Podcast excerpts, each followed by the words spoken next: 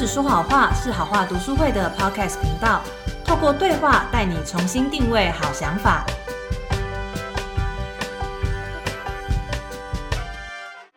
大家好，我是 Phoebe，欢迎大家收听好话读书会的好人来访系列。那其实继上一个 podcast 节目又过了大概一个多月，所以很开心今天又再能再次的能够呃回到录音室，然后来跟大家见面。那今天呃我们邀请到的这个职业也非常的特别，可能多少有些人听过，但不是很知道在做什么。他是一个 U 叉 UI 的设计师，那名字是贺瑶。那嗨。贺瑶，嗨，大家好，我是贺瑶，很高兴今天能够来到华华读书会呢，能够来接受这个 podcast 的访谈节目。那我已经很久很久没有用自己的真名呢，那 在大家面前出现了。一般来讲，在公司呢里面呢，都是会用英文名来互称。那呃，就像刚刚主持人有介绍到，就是其实 UIU 叉在台湾算是一个非常非常少见的。那但是最近呢，非常热门的一个行业。那其实有蛮多的，我们会知道一些平面设计师呢，在这几年当中也会转往 UI UX designer。为什么呢？因为其实现在在国外当中啊，不管是硅谷或者是各个科技公司，其实都有很多的职位会有这样的需求。所以在这几年当中呢，呃，不管是 UI UX 的设计师，或者是呃 UX 的研究员，薪水也都非常非常的高，然后呢待遇很好。所以呢，在台湾呢这几年也是开始慢慢的变成是一个主流。哦，所以薪水跟一般的平面设计师有什么差别啊？因为你刚刚特别提到薪水很好，对，没有错。嗯，当然，因为我们一般来讲，我们会涨行业，就是因为待遇会变好嘛。那一方面来讲，因为其实 UI、UX designer 其实蛮多是在科技公司里面服务。那我觉得，知道科技公司就会有免费的咖啡、免费的零食，这是真的，真的是真的啊！对对对，像我们公司就有免费的咖啡、免费的零食。我我以为这只有发生在 Google 这类的公司，没有，没应该说，现在蛮多公司会想要让自己。变得很像 Google 哦，对，那当然待遇上的话呢，基本上平面设计师跟 ULX 设计师的话，就光讲刚出社会的这个水准好了，基本上呃 ULX designer 的薪水会比平面设计师的薪水会至少高一到两万左右。哇，我知道一般平面设计师就是那种美编设计，可能两三万，对，三万还算高，对，三啊三万，三万算 高，所以基本上可能就是 UIU 叉设计师应该是四十 K 起跳吧，对，差不多。哇哦，哎，真的不错哎，难怪你会转这一行，对，赚比较多。哎，那 UIU 差设计师的薪水比平面设计师多了一两万，一定是有它的原因。所以到底在做什么？嗯，我们先从 U 那个平面设计师来稍微解释一下好了。那平面设计师的话，一般来讲，我们会就是工作内容一般是一些海报或者是一些 DM 嘛。对。那 UI/UX 的设计师的话，我们的产出就会是 App 的界面或者是一个流程。那我这边简单的介绍一下。嗯，其实像是 UI/UX 的设计工作的话呢，它除了我们一般看到的，比如像 Facebook 的界面好了，那么除了要让它看起来是比较很怪、很奇怪，然后是很合理的之外呢，嗯，我们也需要在比如说它的注册的流程，那它的登录的流程，那我们会根据这个流程去做一系列的设计，让这个流程可以符合到各个年龄层去做使用。嗯，对，所以在呃这个业界的趋势下面，其实我们就是会透过一些研究方法，我们去研究我们的用户，我们可能会透过比如说一些 user map、journey map 的方式。去帮助我们的产品去抓到我们的用户是谁，那我们用户会怎么使用这个 app？然后呢，再进一步的根据这一批用户去设计，呃，他们会使用起来会很舒适的这样的一个使用场景。所以，我们现在每天在使用大量的 App，这些东西都是跟 UI、U 叉有关。哦，其实非常非常的相关，这也是为什么对。所以，你们的工作很重要哎。我们的工作算是蛮重要的，因为在科技公司里面，其实一般会细分成，比如说有 PM，嗯，那就会有那个呃 Designer，那就会有 Engineer。那一般来讲，我们现在在科技业里面呢，就是 Designer 来讲，就是一定是 UI、U 叉 Designer，因为他会去决定到整个产品的走向。真的，因为我有用过那一种界面超烂的 App，就觉得很不顺手。但是我不晓得原来那是跟 UI U 叉有关，所以他们应该那个很难用的 App 应该是请到一个很烂的 UI U 叉设计师，钱没给够。呃，那我有个问题，UI U 叉他们是两个不同的东西吗？哦，这个问题问的蛮好的。呃，其实在台湾蛮多人会以为说 UI U 叉就同一件事情，但事实上 UI 其实跟 U 叉是完全不同的。嗯。嗯，UI 的话，英文名叫做呃 User Interface，那 U 叉的话是 User Experience。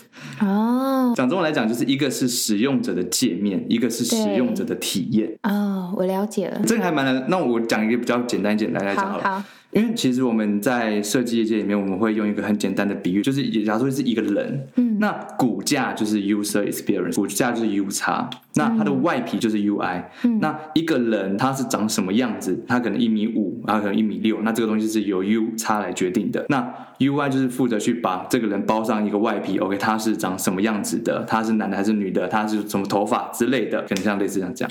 所以 UI 简单来说就是可能是这个 App 的功能，但是 UI 就是它的一些界面的使用的设计。没有错，没有错。哦，哎，我搞懂了。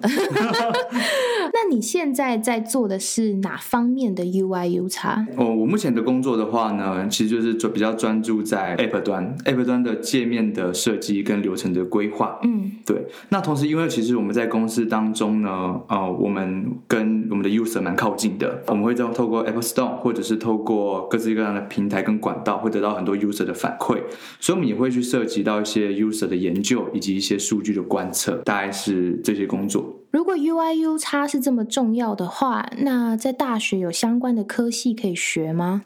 其实目前在台湾的话呢，是没有相关的科系可以学的。其实目前不管是任何的设计院所或者是系所来讲，其实都没有相关的呃这个系所。那一般我们要学到这个领域的话，比较多是什么工业设计或平面设计，那顺便去上一些这个相关的一些知识。对，可是其实，在国外就完全是另外一回事。哦，在国外的话，甚至我之前有听过蛮多的同学跟我分享，他们甚至有一个院所，就是直接叫使用者可能经验或或者使用者界面这样子的程度。那因为其实呃 UI U 它其实是非常跨领域的嘛。对，所以他在他在国外呢，他会教你社会学，也会教你呃统计学，嗯然后也会教你一些心理学，会有非常非常多的跨度。哦，我了解了。哎，果然这个在国外应该已经火红很多年了，但台湾最近才开始起来，对吧？没有错，没有错。对，在这几年当中，其实台湾的嗯。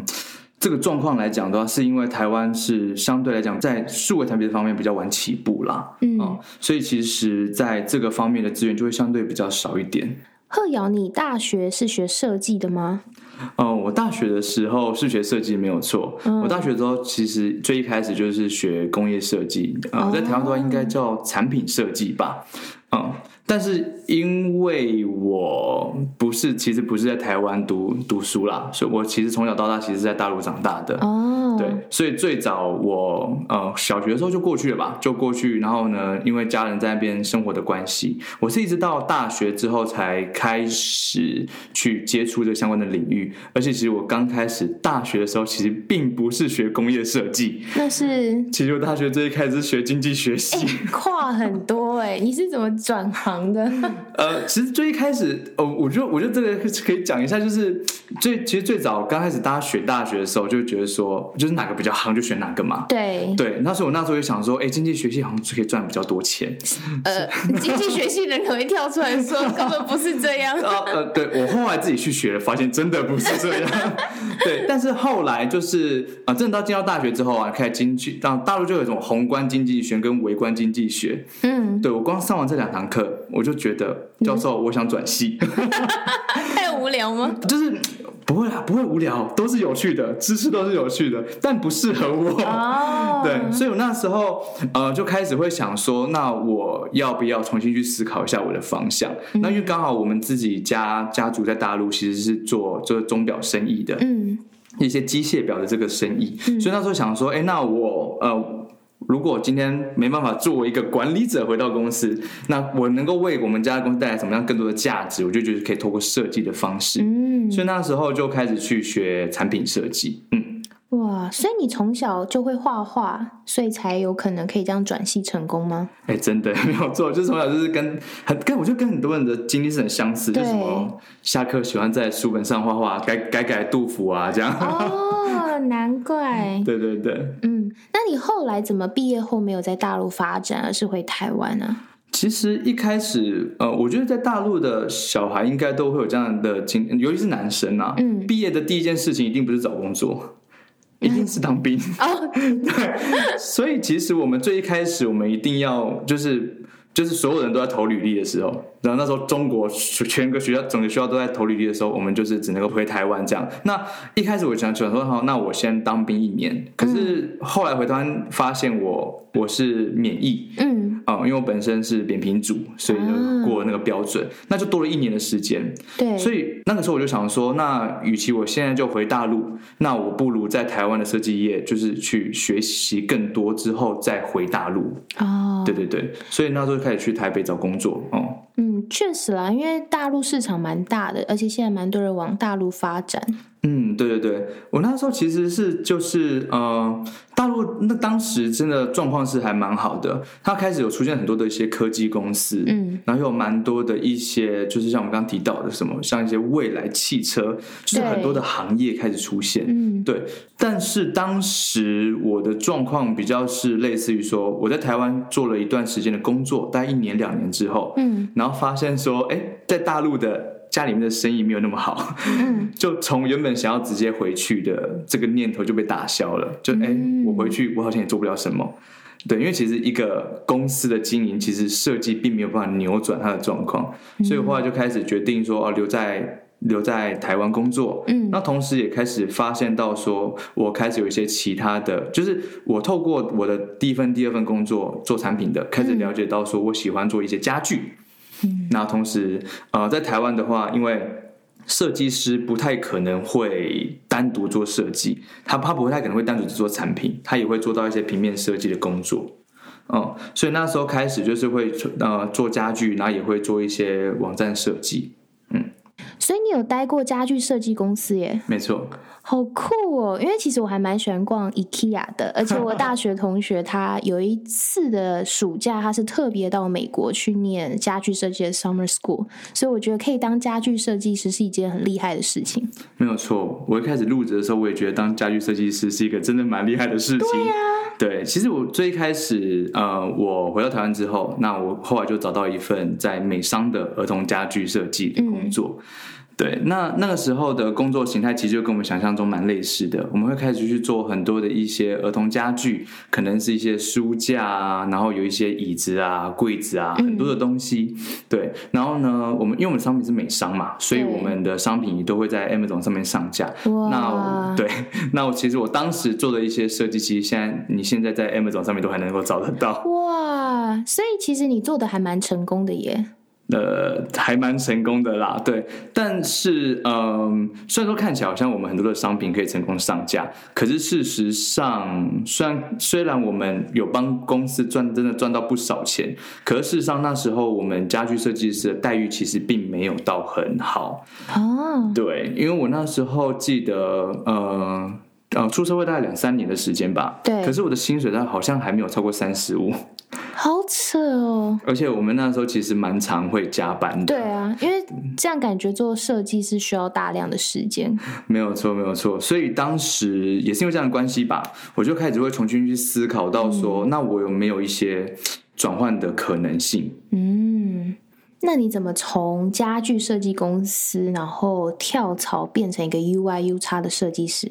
其实过程当中的这个故事还蛮长的，但是嗯，简单讲，因为我那时候在家具设计的时候，开始会重新去思考这个事情，然后同时呢，当时呃，因为像我刚刚前面有讲到嘛，在台湾其实设计师不太可能只做产品，他一定也会做到网页或者是一些呃平台的运运营的工作。所以你的意思是你还要帮公司管理公司的网站？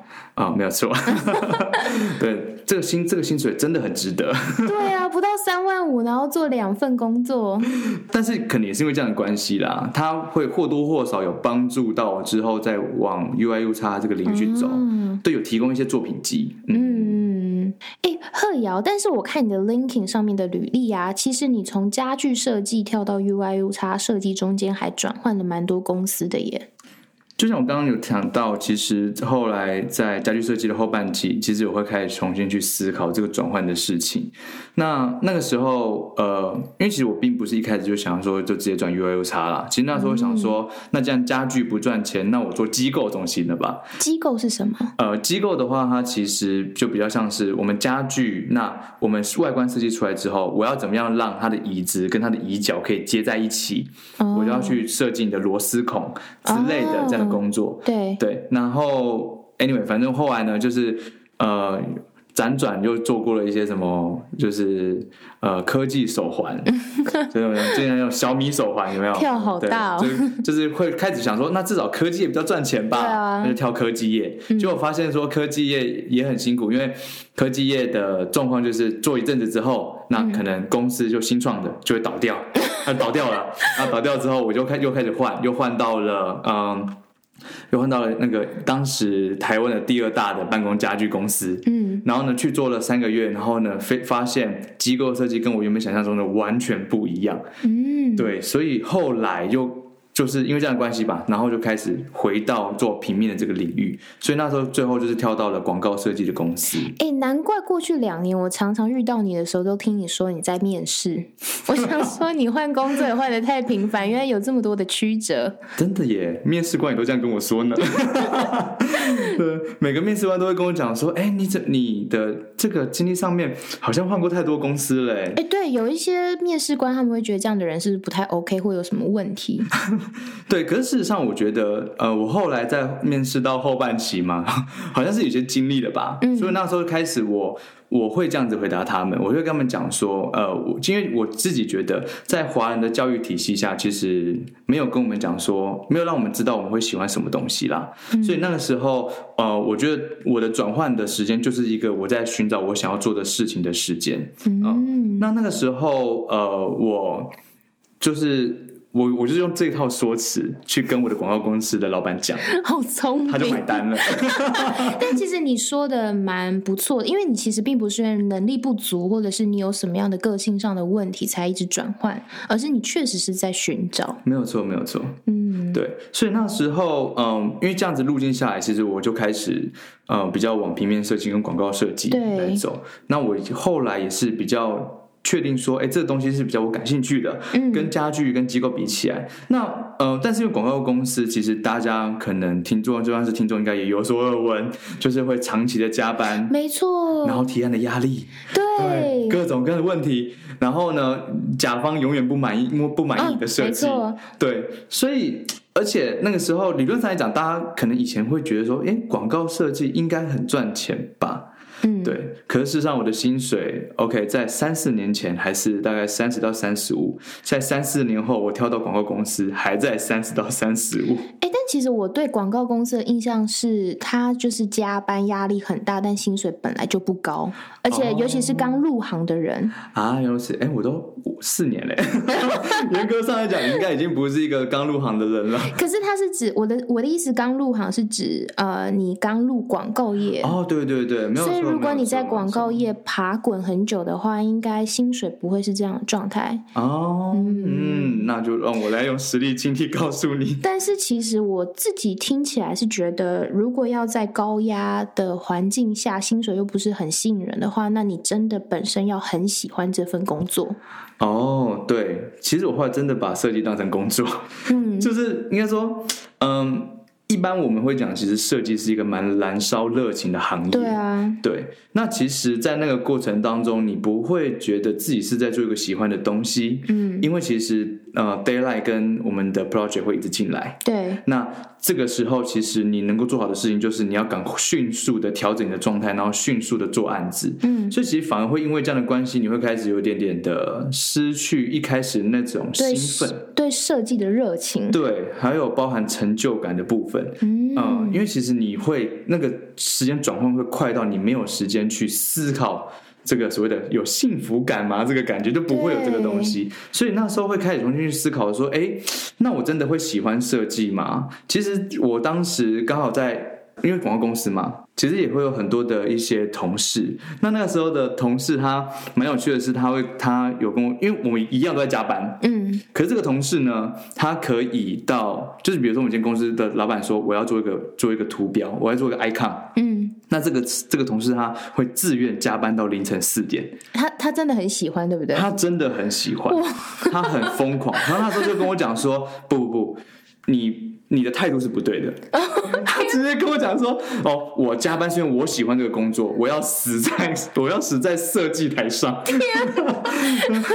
但但是我觉得，我觉得他讲的有有几个有点打到我啦，就是他讲到说，因为他觉得他适合做，他适合做设计，他的特质就是适合做设计的，所以那时候我开始重新去思考说，哎，我好像并没有对自己那么的了解，嗯对，更何况其实我刚刚前面讲到，其实一直以来，其实，在华人的教育体系下，至少我自己其实没有一个去探索的空间。对，我很多时候是一个利益的考量，我决定我的生涯要往哪边去对，走可。能这个科系比较赚钱，或者念名校以后出路比较好，但是其实很多人是在不知道自己的特质之下去选择科系的。对，没有错，没有错，也是因为这样的关系吧，所以我当时呃，而且因为我的个性其实是一个我做什么就是会像什么的人，好像是欸，就是我我做家具，我就是可以很快到家具这对对个领域。按照你转职这么多的经验来看 对，对，至少老板不会是不是笨蛋嘛，所以其实当时的这个这这个状况下，我反而更难去寻找到我的自己的特质。嗯，但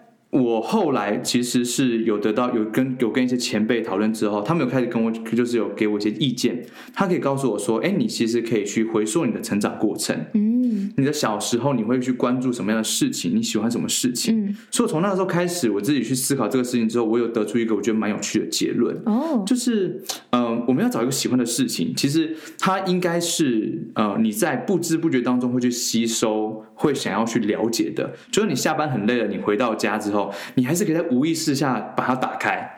哦，你还是会想说 Instagram 吗？IG、Facebook，哎，其实其实我自己真的会这样觉得对对对。但是因为我有认识的朋友，下班会想要去散步，去想要看很多很棒的建筑物。哦，所以其实这个东西是可以略知一二的哦。哦就是你是真的是单纯在耍废，还是你在过程当中你有一直在思考？对，嗯，所以就是从你下班后，你会去对什么东西有兴趣，然后来去找你真正的特质。对对对。哦而且因为包含，其实我那我过去当中在大陆的时候，其实是，呃，当时啊那些 QQ、微信，对。然后什么微博，是刚刚出现的时间点，哦，甚至连包含就是大陆的 PTT 就叫人人，一个叫校内网的东西，哇塞，大陆还有 PPT 有有大陆有任何国外的仿照品，啊？对，但是那时候我我会因为我就后来去思考嘛，其实我小我那个大学期间，我会下各种各样的这样子的 app 来去试用，嗯。跟去就是应该说也不是说是体验它的它的它的这个产品，嗯那对我来讲是非常有趣的，所以我从那个时候开始重新去思考到说，哎，我是不是对于这种好的用户体验，我是觉得很有趣的。我对于接触人，然后呢了解人的需求，然后去做出一个像这样子的产品是，我是很乐在其中的。哇，我只能说你那个前辈真的是一语点醒梦中人。对对，他真的蛮厉害的。对啊，而且其实后来真的你，我后来仔细去思考了，我好像没事，我不会点开家具网站，我也不会去看 IKEA 什么。有啦，最近最近鲨鱼打折，我可能会考虑一下。有哎、我看到 IG 上现在都一堆人在买那只鲨鱼。对，但是就是你就你自己偷懒的时候，你不会想要去看这些东西。嗯嗯，对对对对对。所以在你踏入 UI U 叉这个领域之前的最后一个公司就是广告公司吗？啊，没错。那你在这个广告公司是有得到什么样的工作经历，让你可以成功的转型？嗯，其实当时蛮有趣是，嗯，因为那时候公司非常久违的接到了一个 UI U 叉的案子。啊、难怪。对他当时就是有一个就是酒商，然后他想要做一个发票登录，然后能够换奖品的一个网页专案。嗯嗯那这个案子呢，其实其实应该不是久违了，是从来没有接过，嗯是第一个。那当时因为主管知道我很想要做 U I U，就是我那时候就是他会问我，我想要往什么样的领域去发展。嗯那我就说，那不然我不能讲不想做工程师，那至少让我做个 UI U 叉吧，因为我不想做平面设计嘛，我已经知道这个薪水很低了。嗯所以那时候我就说，我就说，那如果有这样的专案，你你不就你要给我？嗯然后他就说好。那那时候他就把这案子给我之后呢，其实它会包含到呃会员的登录跟注册的流程。嗯嗯，它也会包含到一些登那个发票登录啊，发票登录的，然后还有兑换奖品的这个东西。嗯，那这个东西就是很简单的 UI U 它的一个小小的专案。对，可是因为其实这个专案它很有趣的是在在于说，嗯，其实客户给我们的东西少之又少。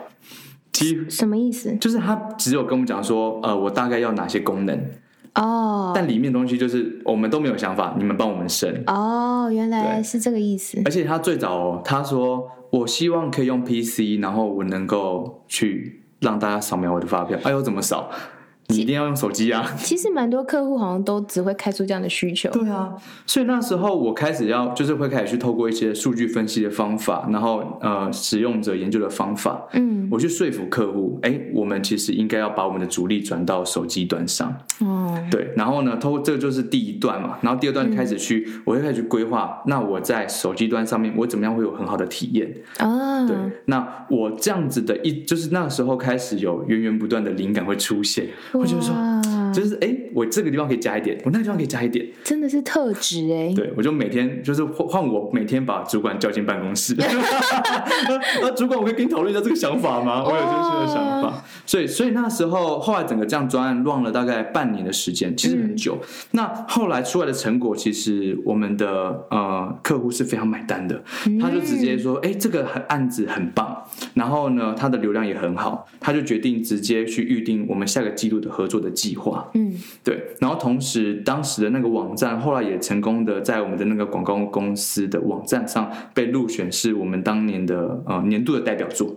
哇塞！我只能说，如果是你的特质的话，真的可以做得很好。真的，真的。如果找到的话，其实我自己都有点吓到。我我也觉得蛮惊讶的，因为其实以我第一次执行这个来，你是第一次做 UI U 叉，完全不像初学者。没错。对，所以是因为透过这样子的一个网站啊，所以它成它让我有就是后来再去找 U 叉工作的时候，我有一个可以谈判的一个资，就是一个筹码。对，嗯。那我也是透过这个机会，因为我刚刚就是我现在的工作就是在做就相关的领域的工作，嗯，所以他会用到我刚刚前面讲到一些发票登录的一些这些东西，嗯嗯，就刚好吻合上，刚好吻合上，所以就透过这样的一个经验，它其实让我可以去转换到一个更棒的公司，然后同时我觉得更加重要的东西是吧，应该是我透过这个专案，我找回自己最一开始做设计的热情。对，哇塞！所以你历经了五年的转职的波折，终于找到你的梦寐以求的工作，真的非常的 痛苦。虽然说五年听起来很长，但对很多还在找寻自己目标的人而言，已经算短了啊！真的，真的。嗯，但我这这过程当中，我也看到蛮多特遥不错的特质，因为呃，台湾人蛮多，其实不见得会频繁的转职，因为可能不敢。就会觉得我应该要在这个领域累积一个领呃一定程度的精力跟时间之后，才敢再去跳下一个公司，对，或者是或者是因为年纪越来越大，所以不敢随便的转换。所以其实透过贺瑶的故事，我看到了蛮多不错的地方，就是也可以让很多的听众可以作为转职的参考。嗯，有的时候真的需要大胆，然后不断的去尝试，还有你在过程当中，你不断的思考自己的特质是什么，然后最终也真的你的这个思考也得到了答案。嗯嗯，其实今天听完贺瑶的这个转职的故事啊，其中让我得到最大冲击跟启发，就是你会去思考下班后你会喜欢做什么，然后因此就找到了你的方向。坦白说啊，对于很多正在找自己未来出路的人来说，是一个蛮不错的参考点。其实我当时拿这个问题来询问自己的时候，我自己也是觉得蛮惊讶的。嗯，因为我下班后我真的没有看过任何的家具的网站，也对于你也不喜欢逛 IKEA 吗？对，也不喜欢 还是喜欢逛，但是你不会想要，你不会，你对这个东西你不是一个主动去做的事情。嗯，对。但是我下班之后，我却反而会去看很多的 App，然后去了解很多的新闻。嗯，跟 App 有关的新闻吗？对对对，跟 App 有关的新闻。甚至就是可能大陆的一些产品啊，新上架的，我就立刻去下载试试用看看。所以我觉得，如果要找到自己的特质跟兴趣，有一个很重要的点，就是你要看你会不会想要主动去研究这个领域。没有错。如果你很愿意花很多时间去主动的研究的话，那也许这就会是你未来的方向。那我们今天好人来访的节目就到此为止啦，非常感谢贺瑶今天能够为我们分享这么多的故事，谢谢。那我们就下次见啦，拜拜，拜拜。